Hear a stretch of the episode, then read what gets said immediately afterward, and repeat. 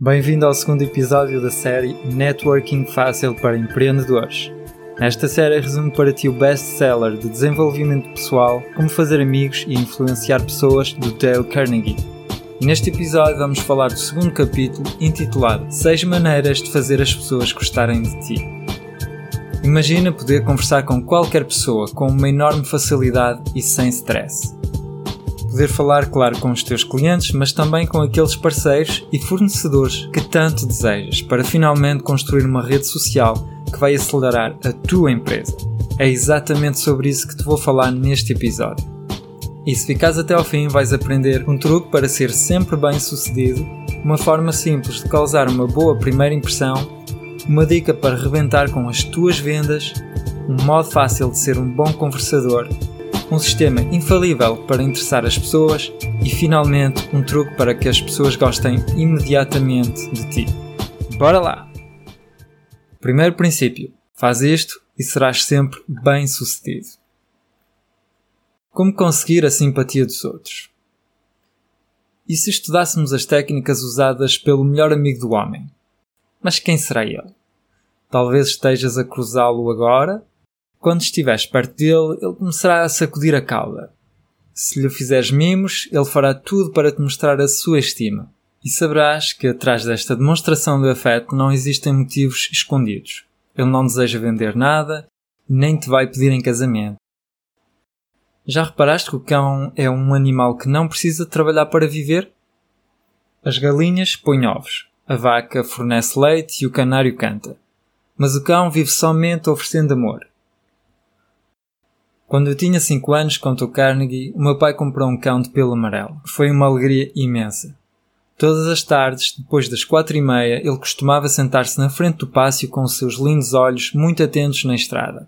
E logo que ouvia a minha voz ou ouvia-me, corria todo gás saudando-me aos saltos de alegria, cheio de entusiasmo.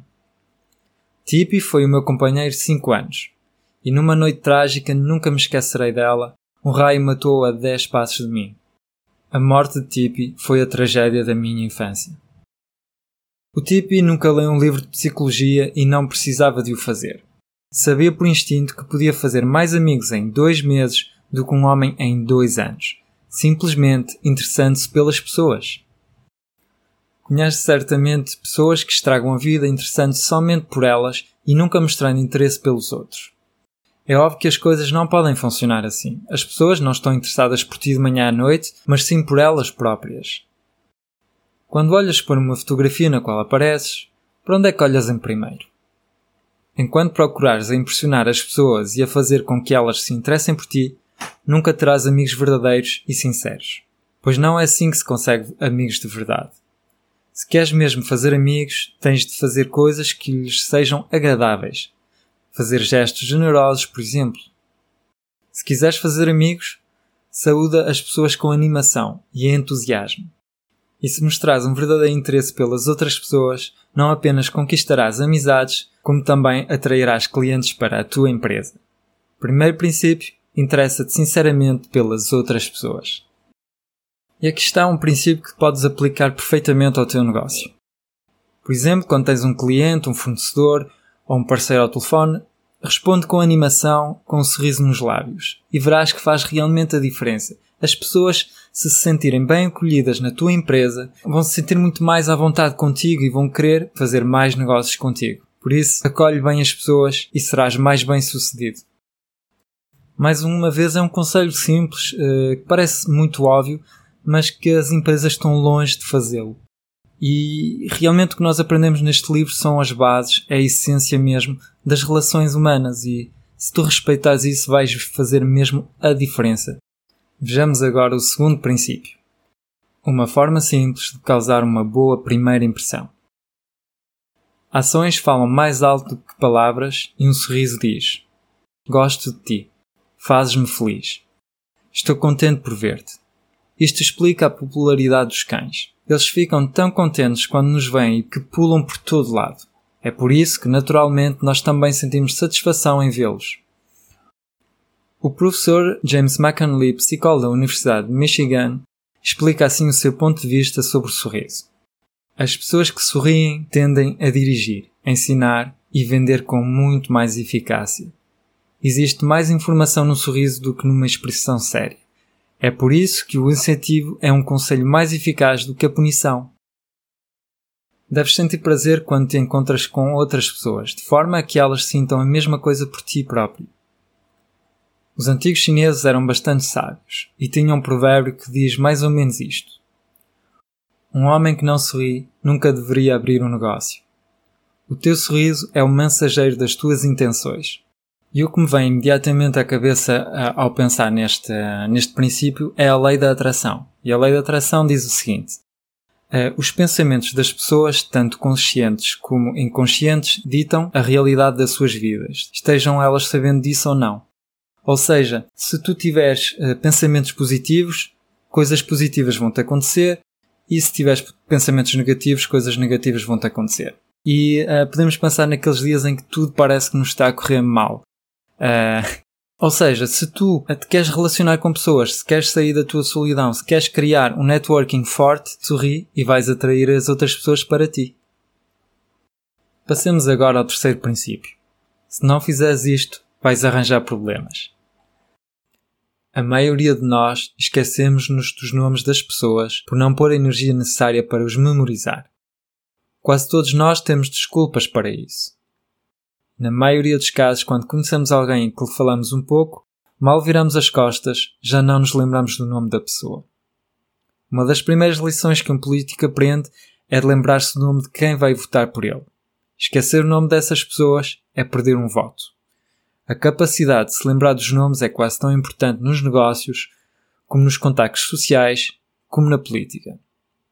Napoleão III, o sobrinho do Napoleão, apesar de todas as obrigações reais que tinha, lembrava-se do nome de cada pessoa que conheceu.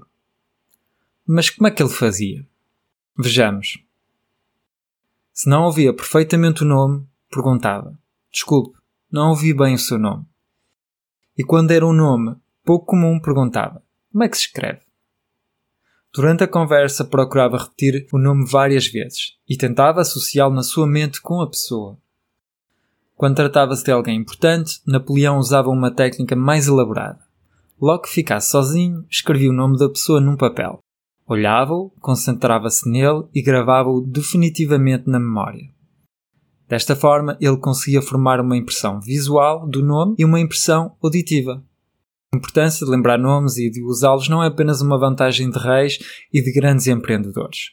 Tu também deves lembrar-te do nome das pessoas, principalmente dos teus clientes, parceiros e fornecedores. Lembra-te que cada nome tem em si uma certa magia. Cada nome faz da pessoa um indivíduo singular que o torna único entre a multidão.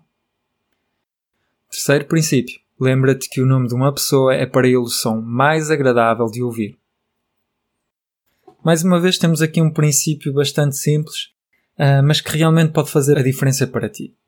Talvez já tenha acontecido tu conversares com alguém e passado um, um tempo voltar a, a nova, novamente cruzar-te com essa pessoa e ela lembrar-se do teu nome e tu não te lembrares do nome dessa pessoa.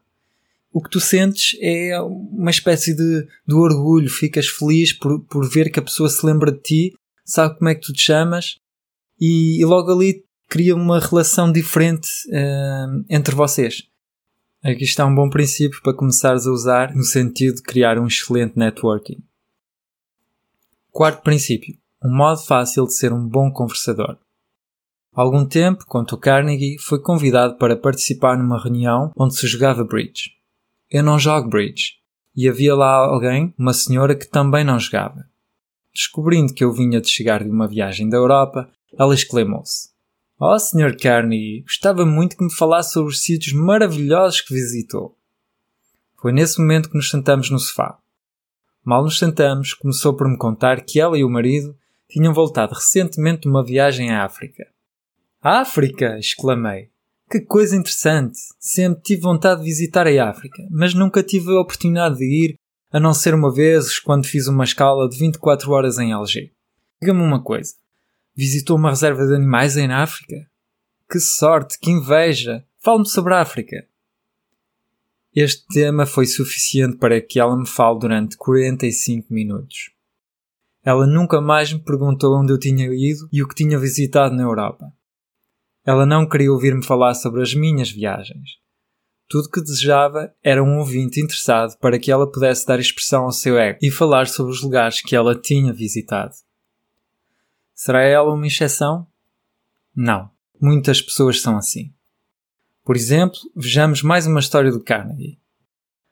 Há pouco tempo recebi um convite para um jantar organizado por um editor de livros em Nova York. Lá conheci um notável botânico. Nunca tinha falado com um botânico e achei-o fascinante. Sentado na minha cadeira, ouvi o que ele tinha a dizer sobre plantas exóticas. Falou-me inclusive de fatos espantosos sobre a batata. Eu tinha um pequeno jardim em casa e ele teve a gentileza em ensinar-me como resolver alguns dos meus problemas. Como eu disse, nós estávamos no jantar. Havia lá mais de uma dúzia de convidados. Mas eu violei todas as regras de cortesia, ignorei toda a gente e falei somente com o botânico durante duas horas.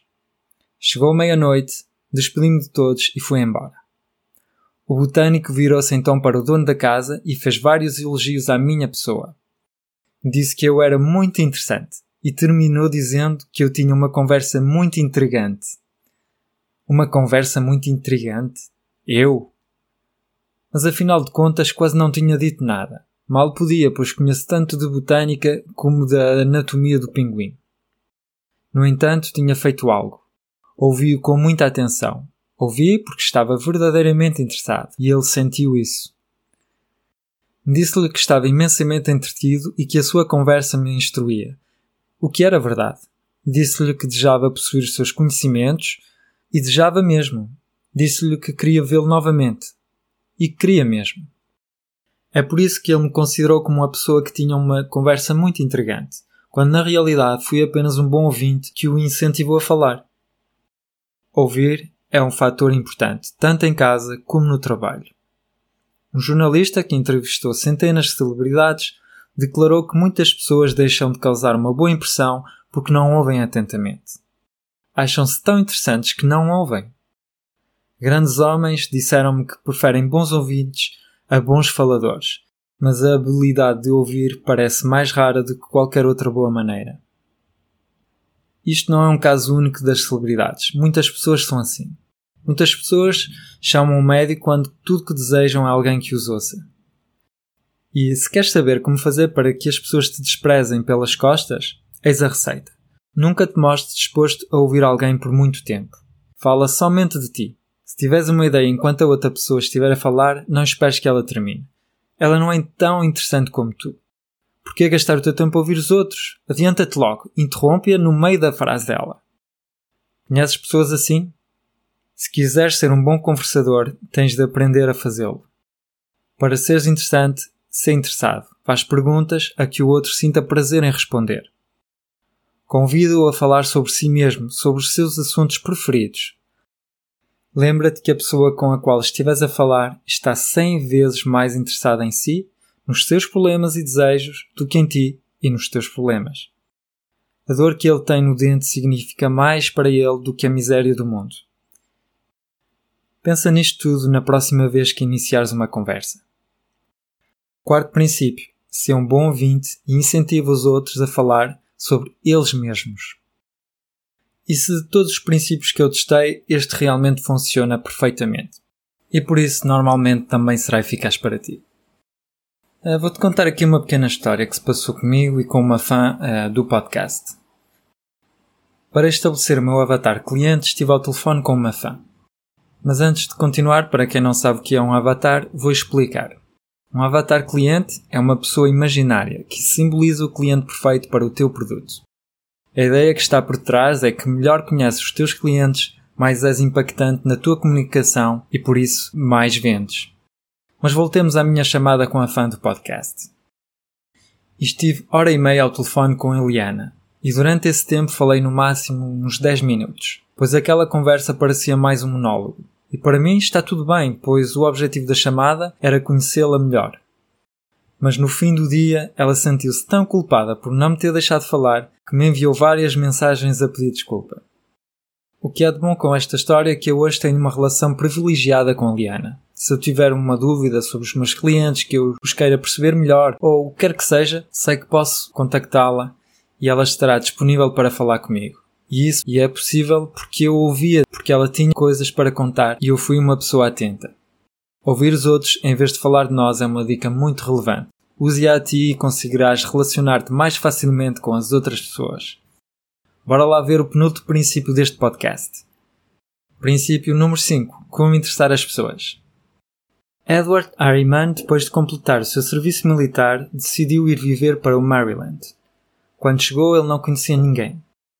Infelizmente, naquela época, não haviam muitos empregos na região. Depois de uma pequena pesquisa, ele descobriu que muitas empresas pertenciam ao mesmo homem de negócios, o Frank Hauser. O sucesso do Frank Hauser, cuja ascensão fulgurante da pobreza para a riqueza intrigava muito Harriman. Sabendo que o empreendedor era inacessível a pessoas como ele que procuravam um emprego, o Harriman continuou a sua pesquisa. Conversei com várias pessoas e descobri que o maior interesse do Frank Hauser era o poder e o dinheiro, contou ele. Uma vez que não quero falar com pessoas como eu ao telefone, utilizando uma secretária, estudei os interesses dela, bem como os seus objetivos, e só então fiz uma visita marcada com antecedência. Ela era há 15 anos o satélite que orbitava o Frank Hauser. Quando lhe disse que tinha uma proposta para fazer ao seu patrão, a qual lhe traria sucesso político e financeiro, a secretária entusiasmou-se. Após a conversa, marcou-me uma entrevista com Frank Hauser, o Homem Invisível. Quando entrei no imenso e impressionante escritório, decidi não pedir emprego imediatamente. Ele estava sentado atrás de um enorme escritório e virou-se para mim com uma voz de trovão. Do que se trata, meu jovem? Eu disse. Bem, acredito fazê-lo ganhar muito dinheiro. Ele levantou-se de imediato da cadeira e convidou-me para sentar numa das imponentes cadeiras de couro. Enumerei as minhas ideias e requisitos que tinha para as realizar, bem como de que maneira elas podiam contribuir para o seu sucesso pessoal e do seu negócio. O Frank Hauser contratou-me no mesmo instante e por mais de 20 anos ampliei os seus empreendimentos e juntos prosperamos. Quinto princípio. Fala sobre assuntos que interessam a outra pessoa. Usa este princípio para te relacionar muito mais facilmente com as outras pessoas.